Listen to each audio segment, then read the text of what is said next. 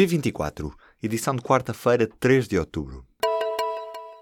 Uma investigação do The New York Times, publicada na edição desta quarta-feira, mostra que Donald Trump cometeu fraude fiscal para receber uma herança milionária, evitando o pagamento de milhões de dólares em impostos. O jornal revela que Donald Trump e os irmãos praticaram um esquema de fuga aos impostos nos anos 90, quando assumiram a empresa de construção civil do pai. Através de mais de 100 mil páginas de documentos, como extratos bancários, auditorias financeiras ou livros de contabilidade, o jornal contradiz a visão que Trump sempre afirmou ao dizer que foi ele próprio a construir fortuna.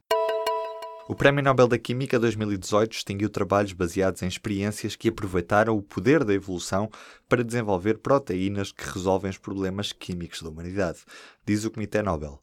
A distinção foi entregue à norte-americana Frances H. Arnold e a outra metade do prémio ao norte-americano George P. Smith e ao britânico Gregory P. Winter. O Conselho da Europa diz que o ensino de história portuguesa não pode ignorar a violência cometida contra os povos das ex-colónias.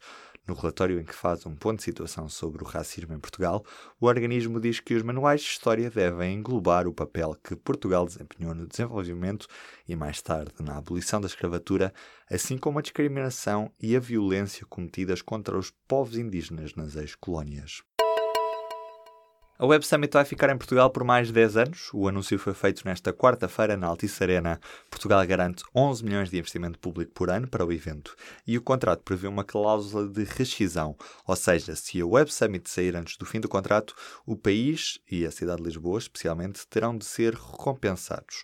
340 milhões de euros por ano em que a Web Summit não se realiza em Lisboa.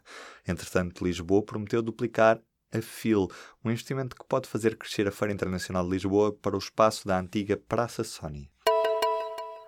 Aumentar a função pública pela inflação custaria 208 milhões de euros, mas o governo só tem 50 milhões disponíveis para aumentar os funcionários públicos. Na prática, este valor não chega sequer a um quarto do que seria necessário para aumentar os salários dos mais de 675 mil funcionários públicos pela inflação, estimada pelo Executivo em 1,5% já a data para que os novos preços dos espaços na área metropolitana do Porto entrem em vigor. Nesta quarta-feira, o Jornal de Notícias avançou com a data de abril do próximo ano no Porto e mais tarde, mas ainda não se sabe quando, em Lisboa. Na prática, os espaços vão passar a custar 30 euros para viagens dentro do mesmo conselho ou 40 euros para viagens dentro da área metropolitana. Há uma nova empresa unicórnio com origem em Portugal, a nova ronda de angariação de capital da Talkdesk, criada por Tiago Paiva e Cristina Fonseca em 2011, avaliou a empresa em mais de mil milhões de dólares. Na prática, esta startup presta serviços de call center através da cloud. O internamento em casa vai passar a estar disponível em mais de 20 hospitais públicos, mas a hospitalização domiciliária só vai ser possível com a garantia de segurança e o acordo do doente. Esta nova estratégia foi apresentada esta quarta-feira em Lisboa como alternativa ao internamento tradicional.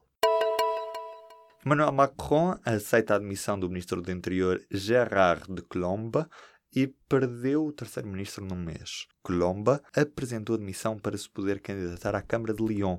A relação entre o Ministro do Interior e o Presidente também não vivia dias fáceis, tendo-se deteriorado com o caso de Alexandre Benalla, o segurança de Macron, que foi filmado a agredir violentamente um manifestante nas manifestações do 1 de maio.